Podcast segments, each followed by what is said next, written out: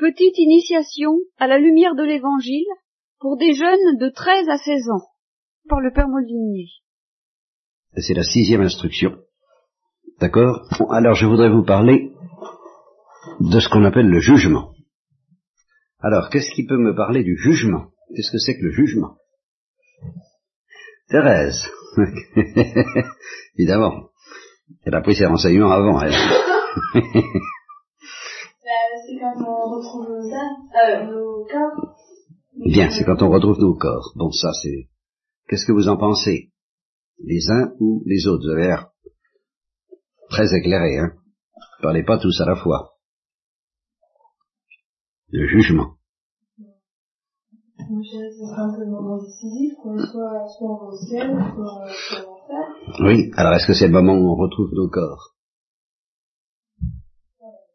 Non Ah ben non. Ah ben non. Alors c'est à quel moment? Est-ce que le moment, le moment décisif, d'après toi, Marie-Agnès? C'est la mort. C'est la mort. Bon. Thérèse? Bien. Alors, il n'y en a pas qui peuvent arranger ça? Comment ça s'arrange, tout ça? Il n'y en a pas... euh.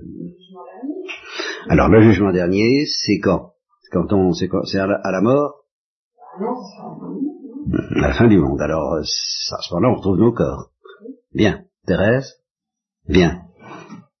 Alors, comment ça s'arrange tout ça? Le- le- Elle dit le moment de la mort, c'est le moment décisif, c'est le moment du jugement, puis jugement dernier, c'est quand on retrouve nos corps. À la fin du monde, comment ça, ça, ça, ça, ça fait un peu la salade russe, cette histoire-là. Comment, comment vous arrangez ça?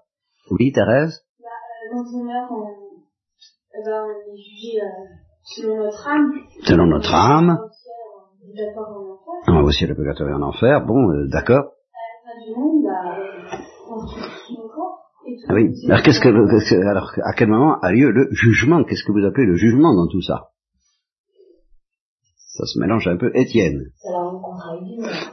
Eh ben après la mort, bon, alors c'est un peu comme la même chose, mais alors le, le- le- la résurrection des morts n'a rien à voir avec le jugement, alors dans ce cas. Dominique, non plus. D'accord. Bon alors, euh, je, vais, je vais vous apprendre quelque chose que vous, que apparemment vous ne savez pas du tout, c'est des mots, mais des mots c'est utile pour le catéchisme, c'est justement ce qui manque euh, cruellement depuis plusieurs dizaines d'années, ce sont des, des mots simples et qu'on apprend par cœur, et qui permettent de s'y dans cette salade où vous pataugez agréablement. Il faut distinguer, Hein, toi t'avais arrêté, alors il faut distinguer le jugement dernier et le jugement, oui ben il y a un nom précis, faut que vous l'appreniez. Céline Non. Non. Dominique Pardon Non. Non, ce sera plutôt le jugement dernier, le jugement final. Le jugement particulier. Vous tiendrez ça. Ce qu'on appelle le jugement particulier, c'est effectivement le jugement que nous connaîtrons chacun de nous à l'heure de la mort. Effectivement, très bien, Marie-Agnès, qu'on va au ciel, au purgatoire, en enfer. Et c'est évidemment à ce moment-là que tous décident pour nous, hein, pris individuellement. Mais euh, ça ne suffit pas.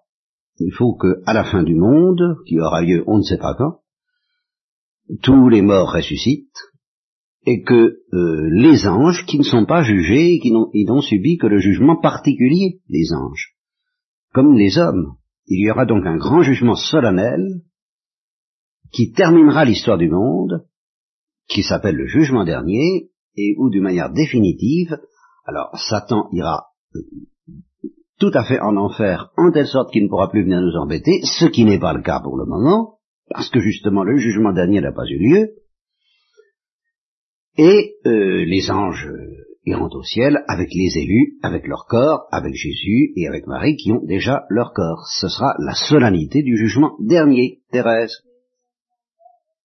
Non, ils n'auront pas de corps, mais ils seront à leur place définitive, ce qui n'est pas le cas. Ils ne sont pas le- les démons, par exemple, euh, rôdent dans les airs à nous embêter, dit saint Paul, n'est-ce pas Euh, À tout moment, nous avons plus ou moins affaire à eux. Eh bien, ça, ça n'aura plus lieu après le jugement dernier. Ils seront dans leur place et ils n'en sortiront plus. On dit que là, ils peuvent sortir. D'ailleurs, dans, dans l'Évangile, il y a un moment où il dit, est-ce que tu veux nous envoyer en enfer avant l'heure? L'heure du jugement.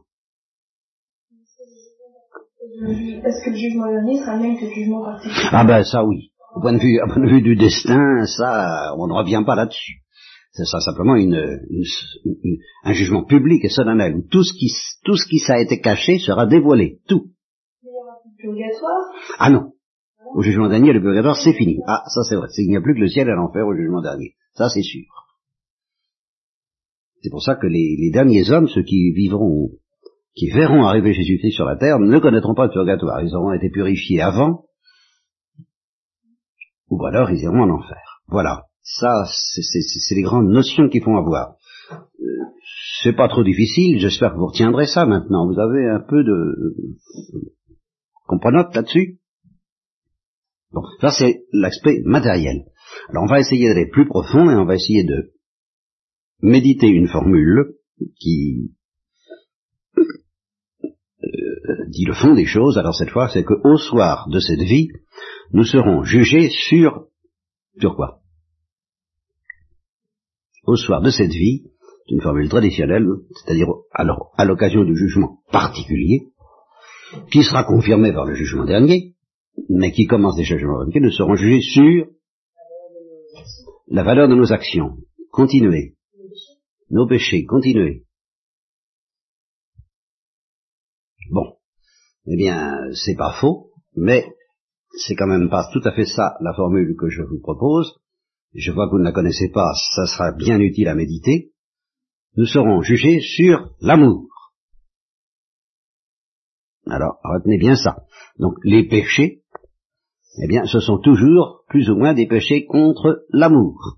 Et ne serons pas jugés sur les péchés, nous serons jugés sur l'amour, et soit que nous ayons ouvert la porte de notre cœur à l'amour, poser des actes d'amour, qu'on appelle les œuvres, les bonnes œuvres, ce sont les actes d'amour que nous posons, soit que nous ayons au contraire refusé l'amour, et alors ce sont des mauvaises œuvres. Alors, je, prendrai un exemple, quelqu'un qui fonde un journal catholique. C'est une œuvre. Alors, quand le Christ dit qu'il sera jugé selon ses œuvres, supposons que ce journal catholique euh, ait beaucoup de succès, qui tire un grand, un grand nombre d'exemplaires, qui soit, qui, qui, qui soit répandu dans, dans, beaucoup de pays et qui fasse beaucoup de bien. Bon, eh bien, qu'est-ce qu'il en restera de ce journal catholique qui aura fait beaucoup de bien, qui aura répandu la foi de la part du fondateur? Le fondateur, bon, ben, il pourra se présenter en disant, Seigneur, euh, euh, il va être jugé selon ses œuvres, je vais être jugé selon mes œuvres, ben, j'ai une fichue œuvre à présenter, j'ai le journal, euh, le journal de la Croix, par exemple, ou un, autre, famille chrétienne, témoignage chrétien, tout ce que vous voudrez. Voilà mes œuvres, Seigneur, voilà mes œuvres. Est-ce qu'il sera jugé là-dessus? Joseph? Très bien. Alors, euh, ça veut dire que de cette œuvre, prise matériellement, à l'heure du jugement pour cet homme, et à l'heure du jugement dernier pour tous les hommes, il ne restera rien. De toute cette œuvre, de tout ce journal, de tous ces exemplaires, de toutes ces machines, de toutes ces paroles même qui ont été prononcées, il ne restera rien que l'amour. L'amour qu'aura mis celui qui a fondé ce journal, l'amour qui aura été transmis au lecteur de ce journal, alors ça, cet amour restera éternel. La charité est éternelle. C'est pas n'importe quel amour, hein, attention. Parce que l'amour humain, l'amour, l'amour humain, ben, l'amour humain, s'il est imprégné de charité, il restera en tant qu'il est imprégné de charité. C'est la charité qui restera. La charité entre les époux restera. Mais la charité, pas l'amour-passion. De l'amour-passion, il ne restera rien. Des œuvres produites par l'amour, matériel, il ne restera rien au jour du jugement dernier. Et même de la foi qui a été transmise, il ne restera rien, puisqu'il n'y aura plus la foi, il y aura la vision. Par contre, l'amour restera. Si donc, celui qui a fondé ce journal, suis-moi bien Cédric, parce que je vois que ton regard se perd à l'horizon là un peu, je n'ai pas réussi à captiver ton attention, tout au moins apparemment. Et tu, me diras, eh bien, si donc euh, celui qui a fondé ce journal l'a fait par orgueil, pour pouvoir se dire euh, je suis un grand chrétien, ou je, fais de grandes choses pour, le Seigneur, et j'espère que le Seigneur me le revaudra, hein, eh bien, Tintin, euh, égale zéro. Et le Christ lui dira ce qui a été dit Je ne vous connais pas, ouvrier d'iniquité. Nous avons fait des miracles en ton nom. De ces miracles, il ne restera rien.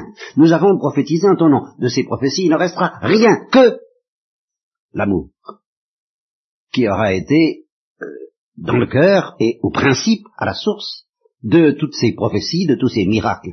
Des prophéties, ne restera rien. Elles disparaîtront, dit Saint Paul. Des miracles, il ne restera rien. Ils disparaîtront aussi. Mais l'amour qui a inspiré des miracles des prophéties, alors lui demeurera éternellement. Bien, alors ça c'est quand même euh, très important à savoir et à méditer. Du coup, qu'est-ce que ça veut dire que nous serons jugés sur l'amour? Eh ben, Ça veut dire que Dieu nous dira, je t'ai offert mon amour, qu'est-ce que tu en as fait? Et alors là, euh, il faut s'interroger sur bah, la comparaison la plus normale qui vient à l'esprit, c'est celle d'un amour humain, d'une amitié humaine, eh bien, c'est quelque chose qui vit l'amitié humaine. Ça, vous le sentez bien. Euh, il y a des moments où c'est très intense, il y a des moments où ça l'est moins.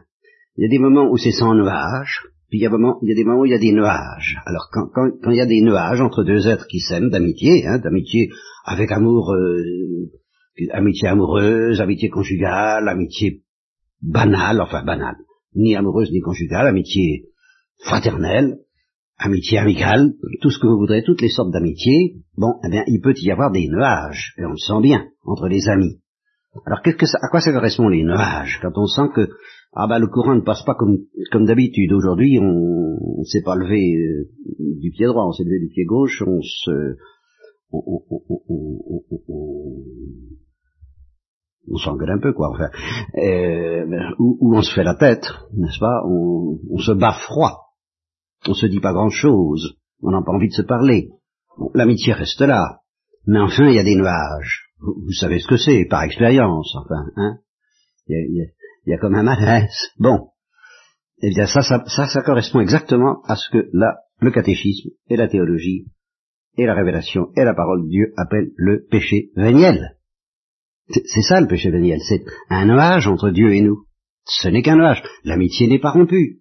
On n'est pas parti en claquant la porte. On a bien l'intention de se retrouver. On espère que les nuages disparaîtront. Mais enfin, pour le moment, il y a des nuages, et plus ou moins méchamment ou gentiment, on accepte que les nuages s'accumulent. Tant pis, tant pis, tant pis. Péché véniel. Nous serons jugés là-dessus. Aussi. Le purgatoire s'est fait en partie pour expier ces péchés-là. Les nuages qu'on a laissé s'accumuler, car à force de laisser s'accumuler les nuages, alors on court un très grand danger, qui est la rupture. Et ça, vous savez très bien que ça peut exister dans la vie humaine. Il y a des, ruptures fracassantes, où on claque la porte violemment, où on se dit les pires choses, et où on se sépare durement, méchamment. Il y a des ruptures en douce, mine de rien, sans, sans, sans, histoire, sur la pointe des pieds. Mais c'est une vraie rupture, on ne veut plus entendre parler, ni de l'un ni de l'autre. Il y a des, refus de pardonner, des refus de se demander pardon, il y a enfin toutes sortes de choses qui amènent la rupture, et pas seulement les nuages. Alors ça, vous, savez très bien qu'il y a une différence entre des gens pour qui l'amitié vit encore, mais il y a des nuages, et, il s'épaissit, c'est de plus en plus lourd, mais l'amitié vit encore, et puis il y a un moment où elle meurt. Il n'y a plus d'amitié, c'est fini. On ne veut plus du dialogue. D'un côté ou de l'autre, ou des deux côtés, il y a quelqu'un qui ne veut plus avoir affaire à l'autre. Et ça, c'est la mort de l'amitié. Ça peut arriver avec Dieu. Pas par la faute de Dieu, évidemment, lui, il est toujours prêt à nous donner son amour. Il est même toujours prêt à donner son amour à Satan.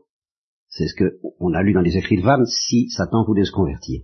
Mais nous, nous risquons de dire non. Et alors c'est là qu'en effet intervient le moment tout à fait critique euh, de la mort. Sainte Marie, Mère de Dieu, priez pour nous pauvres pécheurs maintenant et alors de votre bord, parce que hein, c'est l'heure où tout peut se jouer, mais attention, tout peut se jouer en ce sens que les plus grands pécheurs peuvent se convertir et les justes, les saints, euh, livrent les derniers combats. Quelquefois, Satan fait tout ce qu'il peut pour les désespérer, pour qu'ils pour qu'ils abandonnent.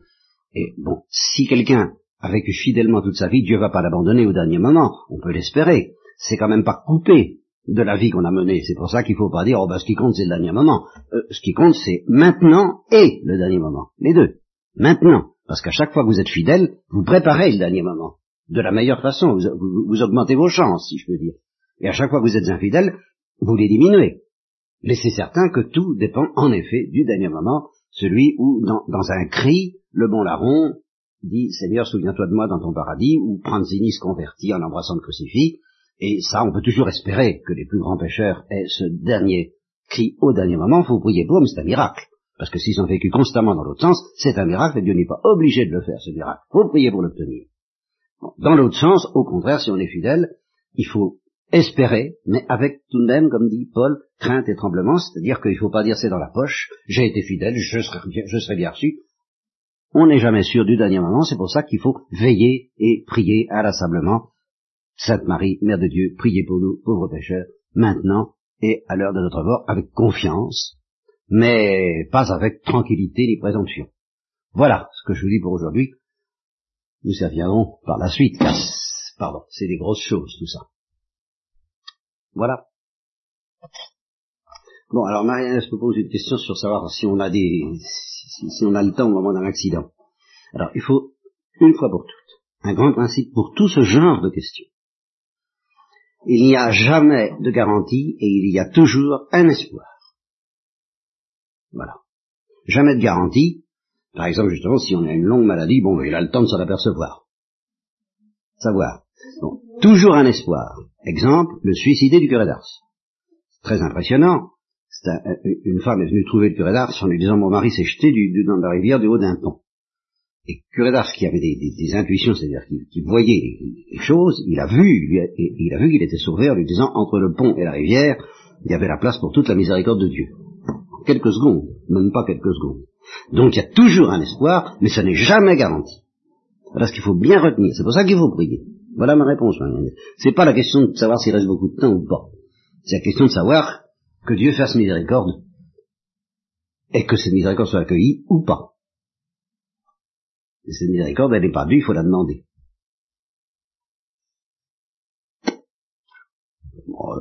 Non, mais il faut avoir une confiance illimitée, parce que Dieu ne demande qu'à faire miséricorde, mais il faut quand même la demander. Nous pour les autres, et eux, si possible, pour eux-mêmes. Celui qui la demande, il la reçoit, pour lui. Si on la demande pour les autres, Dieu fait tout ce qu'il peut, mais il y a la liberté de l'autre. Bon, ça répond à ta question? Il n'y a plus d'autres questions avant qu'on arrête les enregistrements?